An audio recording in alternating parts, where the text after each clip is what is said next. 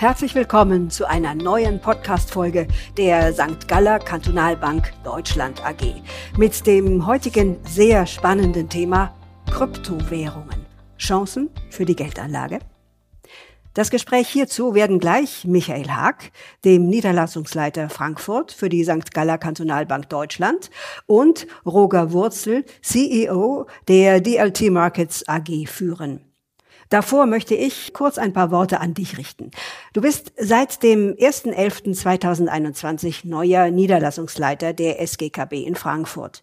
Wie kam es dazu und was hast du dir in deiner neuen Funktion vorgenommen? Ja, danke Karin, das ist richtig. Ich leite seit dieser Woche unsere Niederlassung in Frankfurt. Dieser Führungswechsel bei uns ist im Prinzip Ausdruck der Kontinuität der handelnden Personen in unserem Haus. Die Bank war sehr erfolgreich in den letzten Jahren und ähm, dieser erfolgreiche Ausbau der Bank hat zu einer Verbreiterung des Vorstandes von zwei auf drei Personen geführt. Unser bisheriger Niederlassungsleiter Tim Freise hat maßgeblich zum erfolgreichen Verlauf der Bank beigetragen und wurde so auch folgerichtig zum Vorstand berufen. Und ich als sein bisheriger Stellvertreter habe nun seine Nachfolge angetreten oder antreten dürfen. Zu deinem zweiten Teil der Frage. Ich bin ja bereits seit Juli des äh, letzten Jahres stellvertretender Niederlassungsleiter. Dadurch wurden auch viele Niederlassungsthemen bereits von mir begleitet. Die Aufgabe ist für mich also nicht ganz neu und ich freue mich sehr darauf. Aktuell arbeitet die St. Galler Kantonalbank im Sinne ihrer Kunden an vielen spannenden und wichtigen Projekten, um mal ein paar zu nennen, wir überarbeiten aktuell unsere Homepage und unsere kompletten Präsentationen. Wir werden in Kürze innerhalb unserer Vermögensverwaltung ein neues Modul einführen und wir optimieren auch fortlaufend unsere internen Prozesse.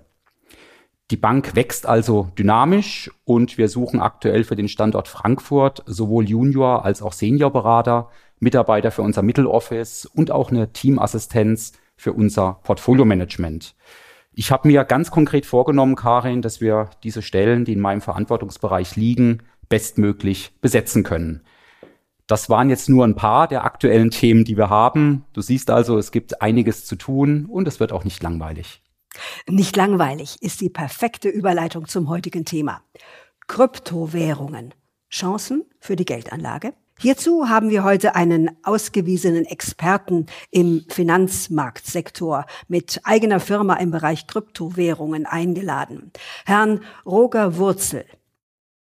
Lieber Roger, bitte stell dich unseren Zuhörerinnen und Zuhörern ebenfalls in ein paar Sätzen vor.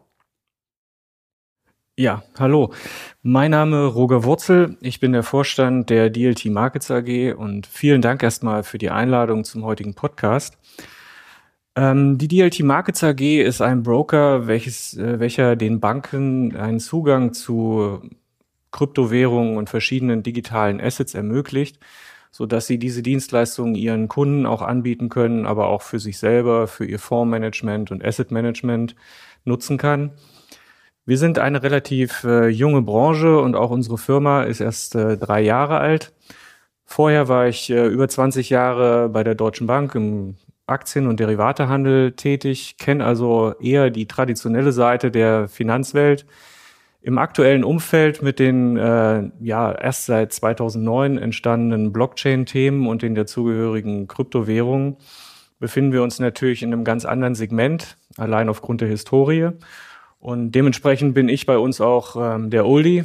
Die meisten meiner Kollegen sind äh, deutlich jünger, könnten fast meine Kinder sein was die ganze Sache natürlich sehr spannend und interessant macht. Und unsere Aufgabe sehe ich so als Bindeglied zwischen der traditionellen Bankenwelt und äh, der neuen Anlageklasse oder der neuen ja, Assetklasse der, der digitalen Assets und der Kryptowährung. Ja, danke Roger für deine persönliche Vorstellung. Ähm, wenn man mal so in die letzten Jahre zurückblickt, ähm, als du dich umorientiert hast von der Deutschen Bank jetzt in den neuen Bereich, wurdest du ja von so manchen Kollegen aus deiner Branche durchaus belächelt. Da kamen dann so Begriffe wie Blockchain-Technologie, ach, das wird sich nicht durchsetzen, das wird eh bald wieder verschwinden und so weiter.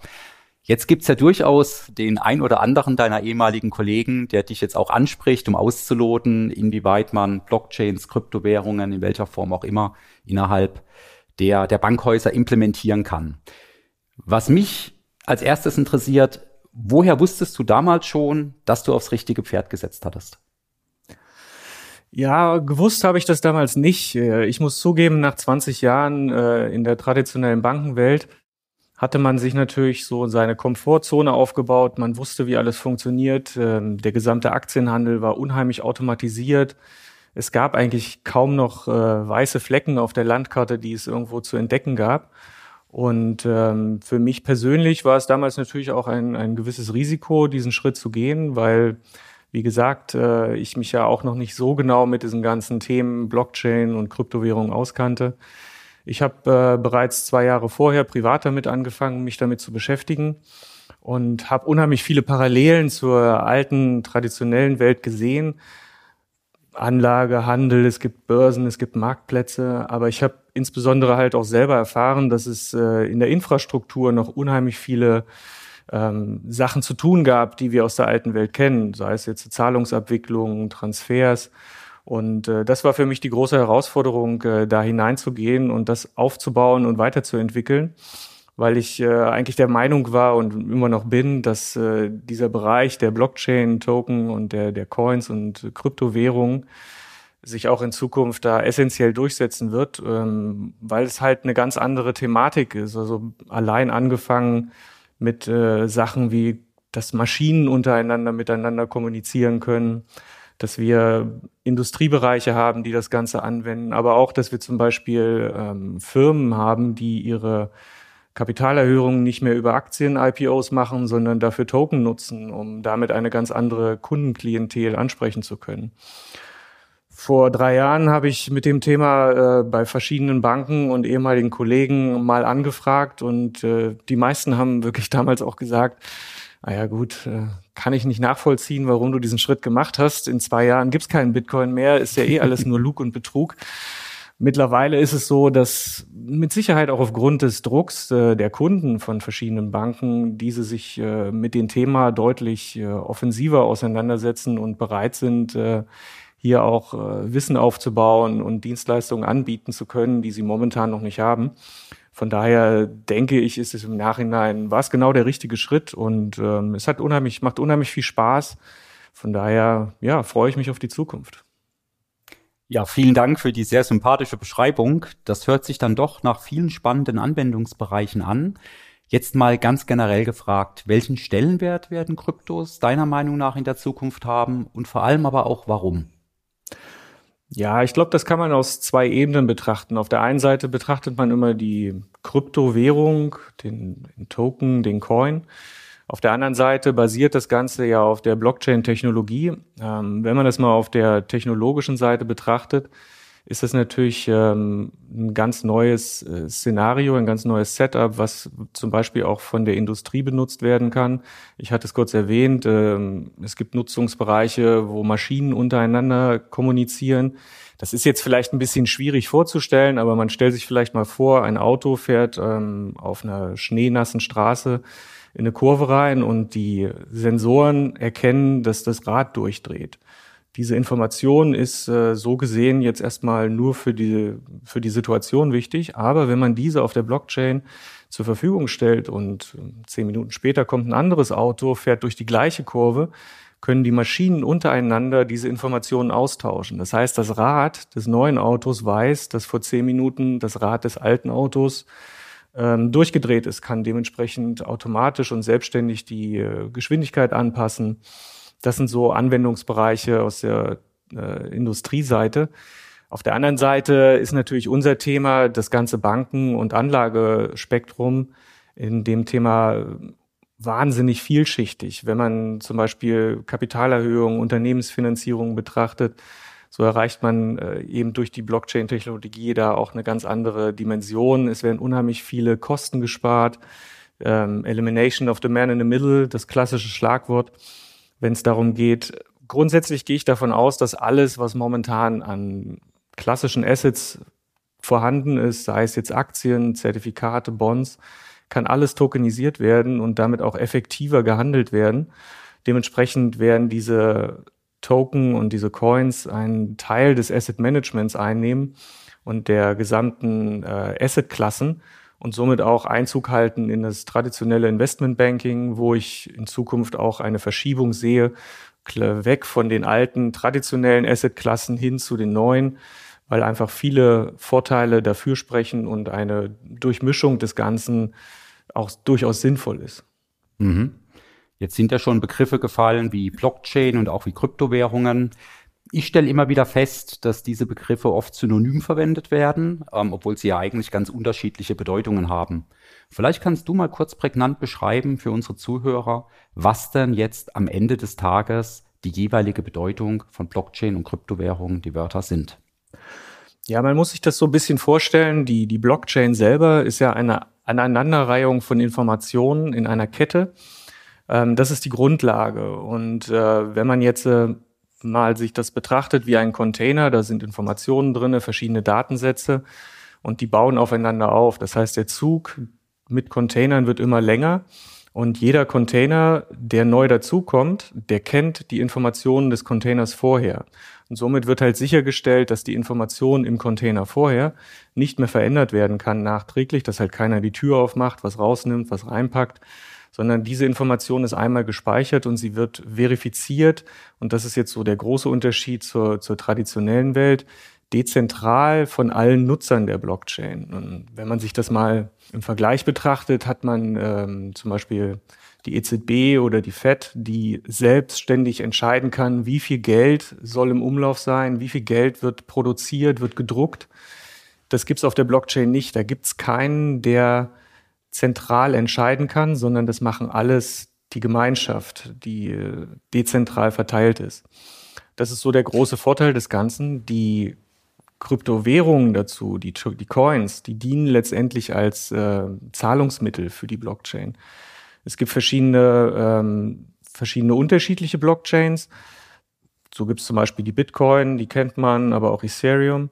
Und basierend auf verschiedenen Blockchain-Protokollen können aber auch weitere Protokolle aufsetzen, die dann diese Basis nutzen, um ihre eigenen Projekte zum Beispiel entstehen zu lassen, ihre eigenen Coins, ihre eigenen Token damit zu imitieren. Da gibt es zum Beispiel Tether oder auch VeChain, sind wiederum Token, die auf Ethereum basieren. Und somit äh, entsteht eine neue Infrastruktur und ein, ein neues Ökosystem aus dem Ganzen. Ja, danke, dass du uns das jetzt mal so anschaulich erklärt hast. Dann kann man es nämlich auch entsprechend verstehen. Lass uns doch mal den Fokus auf die Kapitalanlege bitte, äh, legen, bitte, Roger. Was sind denn die kurstreibenden Faktoren, warum sich eine Kryptowährung in die eine oder in die andere Richtung entwickelt? Wenn man grundsätzlich äh, grundlegend bei den, bei den Coins mal bleibt, mh, hm, so hat man verschiedene Ansätze. Letztendlich werden die un, ähnlich wie ein Unternehmen aufgebaut. Partizipiert so ein äh, Coin natürlich an der, an der Wertsteigerung und an dem Wert eines äh, Projektes, eines Unternehmens. Ähm, somit, wenn ein Unternehmen schlecht ist, dann hat es halt keinen Wert. Das ist in der alten Welt genauso wie in der neuen Welt. Ähm, wenn es was Gutes produziert und von vielen nachgefragt wird, äh, dann hat es auch einen Wert, weil damit äh, letztendlich ja auch äh, ein, ein Wert geschaffen wird. Wenn man sich zum Beispiel jetzt ähm, die äh, Bitcoin-Blockchain zum Beispiel mal anschaut, so ist in dem Protokoll festgelegt, dass es maximal 21 Millionen Bitcoin geben kann. Diese wären gemeint auf, einem Techn auf einer technischen Basis. Aber es ist von vornherein festgelegt, es wird nur 21 Millionen geben. Jetzt betrachtet man den Kurs äh, zum aktuellen Zeitpunkt, der ist so um die 50.000 Euro, der war am Anfang mal ein paar Cent. Ähm, so fragen mich natürlich viele, ja, wo geht's denn hin? Kostet jetzt zum Jahresende 100.000 oder wo ist denn eigentlich Schluss? Äh, unterm Strich kann man sagen, das ist ähnlich äh, wie in der alten Welt auch. Angebot und Nachfrage reguliert den Markt. Der Markt äh, ist hier etwas äh, fragmentierter, weil es halt viele Börsenplätze gibt weltweit, wo Bitcoin gehandelt werden kann. Und äh, je nachdem, wie diese ausgestattet sind, haben die mehr oder weniger Liquidität. Die Volatilität äh, kann dementsprechend schwanken. Und äh, das spielt alles letztendlich eine Rolle, wenn es um die Preisfindung geht. Ähm, insbesondere jetzt der, das neue Thema Decentralized Exchanges. Also es gibt auch dezentrale Börsenplätze, wo einfach Token gegeneinander getauscht werden können ähm, bringt äh, noch einen zusätzlichen Faktor damit rein. Es ist nicht mehr so einfach wie in der alten Welt, wo ein Markt ähm, am Montag um 9 Uhr aufmacht und am Freitag um 17 Uhr schließt. Da hat man eine vorgegebene Infrastruktur, man weiß genau, alle Marktteilnehmer, alle Banken können in dieser Zeit handeln. Es gibt ein reguliertes Settlement, man kann Arbitrage machen zwischen den verschiedenen Börsenplätzen, weil gerade diese halt auch technisch miteinander verbunden sind. Das ist ein Bereich, den gibt es in der neuen Welt noch nicht. Der wird sich weiterentwickeln. Aber da kommt es natürlich noch zu deutlich größeren Verwerfungen. Auch wenn man sich das Thema der Handelbarkeit grundsätzlich betrachtet, haben wir hier einen Markt, der immer offen hat. Uh, tomorrow never sleeps. Wir haben 24-7 rund um die Uhr offen. Unsere Kunden können auch Weihnachten und Silvester bei uns handeln, wenn sie das möchten. Einige machen das sogar. Und äh, das ist natürlich auch ein Thema, was damit reinspielt. Zusätzlich fehlt dem neuen Markt natürlich einiges, was wir in der langen Entwicklung ähm, im Aktienhandel zum Beispiel in der Infrastruktur haben. Ähm, klassisches Beispiel sind äh, zum Beispiel auf Cetra oder auch äh, an anderen Märkten hat man Volatilitätsunterbrechungen, wenn es zu starken Schwankungen innerhalb des Handels kommt. Dass der Handel halt kurzfristig ausgesetzt wird, man informiert alle Marktteilnehmer, gibt jedem die Chance, äh, Informationen darüber zu sammeln. Das gibt's in der, in der neuen Welt nicht oder noch nicht, sagen wir es mal so. Viele Börsenplätze haben das Problem, wenn sie eine geringe Liquidität haben und es gibt eine große Order, kann diese Order natürlich maßgeblich äh, den Preis beeinflussen. Und so kommt es durchaus auch mal vor, dass äh, ein Token oder ein Coin äh, Preisbewegungen plus minus 50 Prozent hinlegt, um zehn Minuten später wieder auf dem alten Wert zu handeln, wenn diese Dynamik der Arbitrage dann wieder äh, gegriffen hat. Aber das sind Themen, die werden sich auch in Zukunft äh, weiterentwickeln. Das ist auch einer unserer Ansätze, warum wir versuchen, das zu machen, dass wir diese Infrastruktur aufbauen, um die Märkte halt auch für institutionelle ähm, Investoren zugänglich zu machen, um genau diese, diese Schwächen herauszunehmen, damit es sicherer und einfacher ist. Okay, also dann nehme ich jetzt mal für mich mit, Roger, und unsere Zuhörer, denke ich auch, dass ähm, es durchaus zu Volatilitäten kommt, dass es auch hohe Volatilitäten gibt, dass die einfach darin begründet liegen, dass wir diesen permanenten Handel haben, dass es diese Handelsunterbrechungen nicht gibt. Diese ganzen Sicherungsmechanismen, die wir von den etablierten Märkten kennen, die es da übrigens eingangs ja auch nicht gab, die ja dann erst nach und nach sich entsprechend ähm, manifestiert haben. Wenn ich jetzt, Roger, in Kryptowährungen investieren möchte, welche Möglichkeiten bieten sich mir denn dazu an? Genau, anders als ähm, wenn ich eine Aktie kaufen will, gehe ich zu einer Bank, wo ich mein Depot habe, mein Konto habe und äh, erteile meiner Bank den Auftrag, die Aktie zu kaufen, weil ich selber als Privatperson gar kein Mitglied einer Börse werden kann oder sein kann. Das ist äh, in der neuen Welt ein bisschen anders. Man kann auch als Privatperson an allen möglichen Börsenplätzen selber Mitglied sein, kann sich dort registrieren und kann Kryptowährungen kaufen. Das gibt es in Deutschland ebenso, bitcoin.de oder auch äh, die Börse Stuttgart mit Bison mit ihrer App äh, erlaubt es Leuten und Privatpersonen da direkt Konten aufzumachen. Grundsätzlich muss man hier sagen, man ist in dem Moment aber auch selber dafür verantwortlich. Man hat halt keine Bank mehr, die äh, verschiedene Dienstleistungen übernimmt. Das ist ähm, Segen und Fluch zugleich. Das hängt so ein bisschen davon ab, äh, wie risikofreudig, aber auch welches Verständnis man persönlich dafür hat. Kleines Beispiel, wenn ich zum Beispiel eine Überweisung mache und ich vertippe mich äh, in der IBAN oder in der IBAN für die Empfängeradresse, dann kann ich im Zweifel immer noch bei meiner Bank anrufen und kann sagen, hier, ich habe da was falsch gemacht, könnt ihr die Überweisung bitte zurückholen. Oder wenn ich die PIN für meine EC-Karte vergessen habe, dann rufe ich da an, lass mir eine neue geben. Wenn ich jetzt selber ein, ein Wallet habe und selber auch Kryptos verwahre, habe ich das nicht mehr. Dann habe ich meinen Private Key und den kann ich mir nicht mehr so einfach merken, weil da sind Sonderzeichen drin, es ist viel länger, viel komplexer. Mhm. Und ich verliere den, dann habe ich Pech. Das ist mein eigenes Verschulden. Wenn ich mir keine Möglichkeit geschaffen habe, davon Sicherungen zu machen, ähm, dann ist das Geld einfach verschwunden. Und da gibt's auch äh, praktische Beispiele, wo Leute wirklich ihre Wallet-Adresse haben, also die haben ihre Kontonummer, die sehen, da liegen meine Bitcoin drauf und sie wissen aber genau, außer mir kann niemand diesen Private Key wissen. Und ich habe ihn leider vergessen, also ist das, was da drauf ist, einfach für immer verloren. Ich werde nie wieder Zugriff dazu haben. Und da gab es jetzt auch in der, ich glaube im Spiegel stand es dieses Jahr, dass jemand äh, seine 200 Millionen Gegenwert auf seinem Wallet in Bitcoins liegen hat und weiß, dass er da nie wieder rankommen wird. Das ist halt ähm, der Nachteil dabei, aber Da gibt's halt auch wieder Dienstleister, die eben genau in der Mitte stehen. Das ist zum Beispiel auch unsere Aufgabe und unsere Funktion. Wir übernehmen zum Beispiel auch die Verwahrung von Kryptoassets für Kunden. Da ist es dann wieder so, dass der Kunde uns anrufen kann und kann sagen, ich habe meine PIN vergessen, bitte ähm, überweise mir mal Teile meiner Bitcoins auf eine andere Adresse. Da ist einfach die Sicherheit wieder ausgelagert auf uns. Wir haben ganz andere Anforderungen, wir haben ganz andere Systeme, um das darzustellen. Wir sind auch BaFin reguliert in diesem Segment.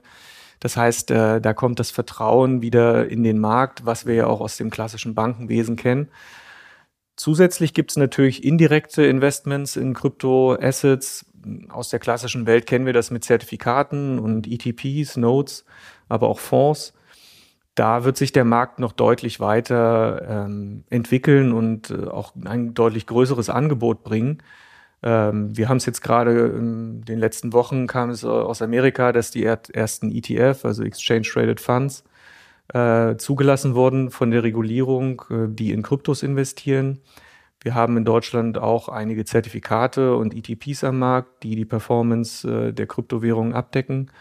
Ähm, da wird sich äh, aber, wie gesagt, in der Zukunft das Feld noch deutlich erweitern und ich sehe insbesondere im Asset Management und bei den Fonds da auch einen großen Nachfragebedarf, weil wir haben es auch aus eigener Erfahrung von vielen Kunden, die das Thema unheimlich interessant finden, aber sich eher scheuen, diesen Weg zu gehen, direkt irgendwo Kryptoassets zu verwahren, sei es jetzt bei sich privat oder aber auch über andere Anbieter, weil es mhm. zu wenige davon gibt. Und da halt für sie die Struktur am einfachsten ist, ihre bestehende Infrastruktur zu nehmen, halt zu einer Bank zu gehen und zu sagen, ich möchte jetzt bitte einen Fonds kaufen, der ausschließlich in Kryptowährungen investiert. Ich brauche dafür einen Asset mhm. Manager, einen Researcher, Leute halt, die sich mit dem Thema auskennen. Mhm. Na, verstehe. Wir hatten ja in einem unserer letzten Podcasts auch unsere Vermögensverwaltung vorgestellt. Da gibt es ein offensives Modul, was wir haben, nennt sich bei uns Aktienmodul Trend Select. Und da hatten wir auch vor ein paar Monaten ähm, einen ETF drin, also einen Indexfonds, der in Aktiengesellschaften investiert haben, die eben von der Blockchain oder an der Blockchain-Technologie positiv partizipieren. Damit haben wir durchaus sehr gute Erfahrungen gemacht. Das war ein spannendes Investment. Mal noch eine andere Frage, Roger. Ähm, momentan sind viele Begrifflichkeiten im Kryptobereich unterwegs, ähm, um mal zwei zu nennen, Stablecoins und NFTs. Um was handelt es sich denn dabei und warum werden diese Begriffe momentan so gehypt? Ja, Stablecoins ist, ähm, wie der Name eigentlich schon sagt, äh, ein, ein Coin, der gegen ein anderes Asset stabil ist, also unterlegt ist, Klassisches Beispiel ist zum Beispiel Tether, wobei man bei Tether nicht weiß, ob es wirklich hinterlegt ist. Es sollte so sein, dass, der, dass dieser Coin genau das repliziert, was äh, ihm unterliegt. Also in dem Fall wäre es der US-Dollar. Es gibt aber auch andere Anwendungsbereiche, wo zum Beispiel Stablecoins auf Gold oder auf äh, Commodities laufen, wo einfach nur sichergestellt ist, dass für jedes ausgegebene Stück, für jeden ausgegebenen Coin auch wirklich das Asset dafür irgendwo vorhanden ist und das damit gebackt ist. Äh, ist ein sehr interessanter Markt, weil dadurch kann man äh, diese Geschwindigkeit der Blockchain, diese Verfügbarkeit, die 24-7 äh, eben realisierbar ist, halt auch nutzen, um zum Beispiel Geld zu transferieren. Also Tether als solches zum Beispiel ist äh, kein Geld, aber es repräsentiert den Dollar. Und äh, wenn der Markt zu hat, wenn eine Bank zu hat, kann ich am Wochenende keine Überweisung machen. Die kann ich zwar aufgeben, die wird aber frühestens am Montag ausgeführt, wenn das Bankensystem wieder läuft. Wenn ich diesen Tether, diesen gepackten äh, Stablecoin habe, kann ich jedoch trotzdem Gelder in dem Sinne nicht direkt, aber indirekt transferieren. Von daher ein durchaus äh, sehr interessanter Markt. Äh, das andere Thema, NFTs, äh, Non-Fungible Token, ist äh, aktuell natürlich ein, ein Riesenhype und ein Riesenthema. Muss man vielleicht ein bisschen tiefer reingehen, das zu erklären. Ein, ein Non-Fungible Token, ein NFT, repräsentiert einen ganz spezifischen Wert, ein Unikat sozusagen. Also er lässt sich nicht äh, multiplizieren, sondern er bildet etwas ab, was nur einmalig ist. Man muss sich das vielleicht so ein bisschen vorstellen, ähm, wenn ich äh, einen Van Gogh hätte, habe ich nicht, keine Angst, so viel Geld habe ich dann doch nicht. Habe ich halt äh, das Glück, dass ich ein einmaliges Gemälde habe, was ich mir zu Hause hinhängen kann. Äh, da wird es auch kein zweites von geben. Und so ist das halt auch mit diesen Token. Die Charaktere und die Charakteristika eines Token ist dann halt einmalig. Das ist in dem Protokoll so festgelegt und kann auch nicht kopiert werden.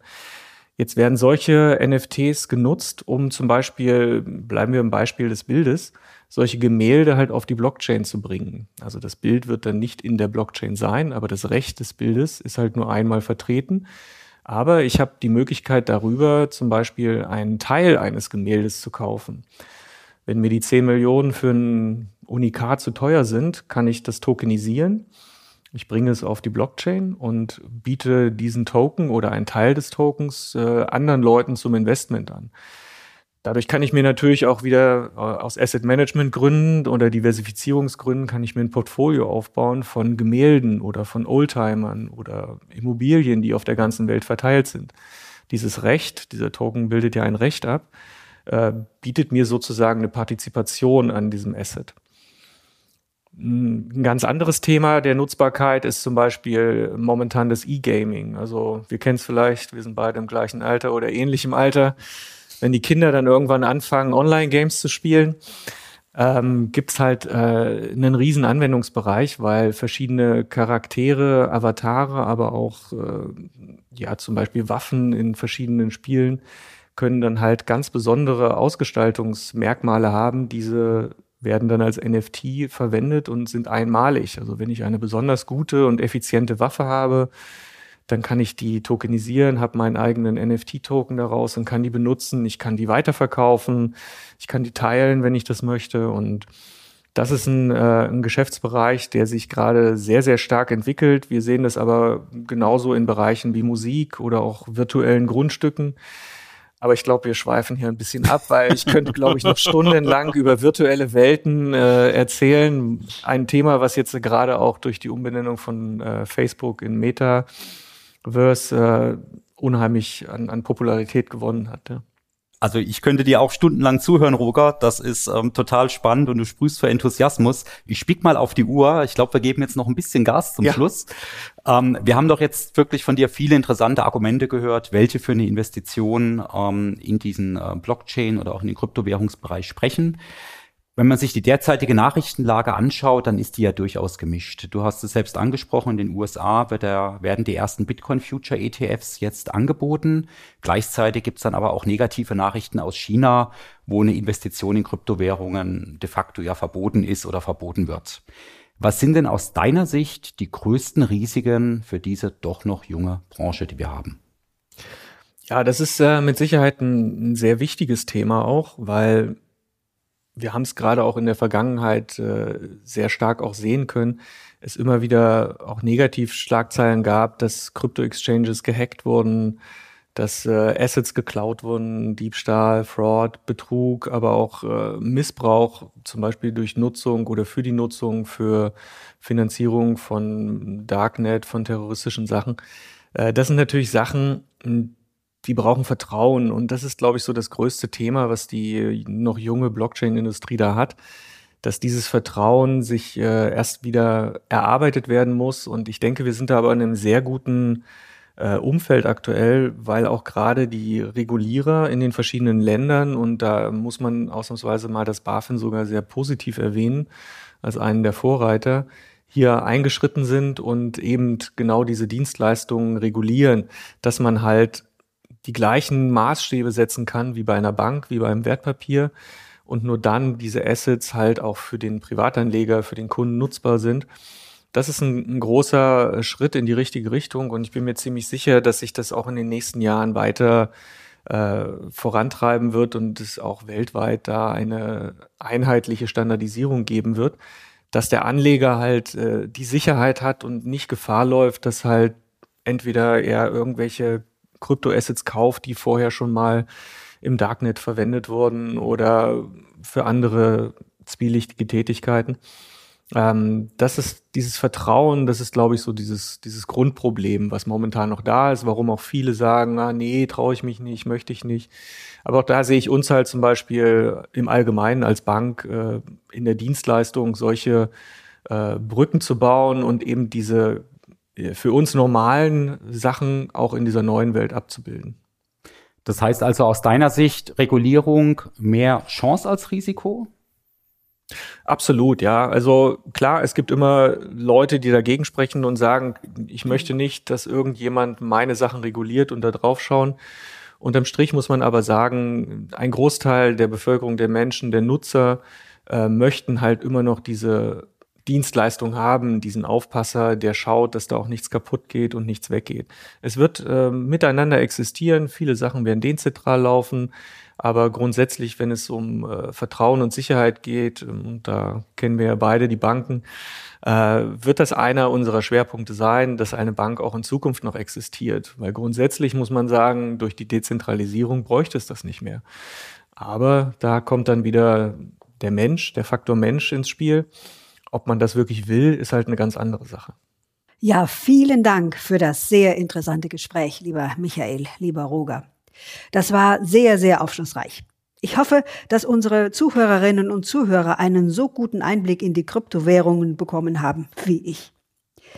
Liebe Zuhörerinnen und Zuhörer, wenn Sie Fragen zu diesem oder anderen Themen haben, Themenwünsche, Anregungen oder Sie möchten gerne Kontakt zu unseren Rednern herstellen, dann schreiben Sie uns gerne eine E-Mail an podcast.sgkb.de. Und nun bleibt mir nur noch zu sagen, wir freuen uns, wenn Sie auch das nächste Mal wieder bei dieser Podcast-Folge dabei sind.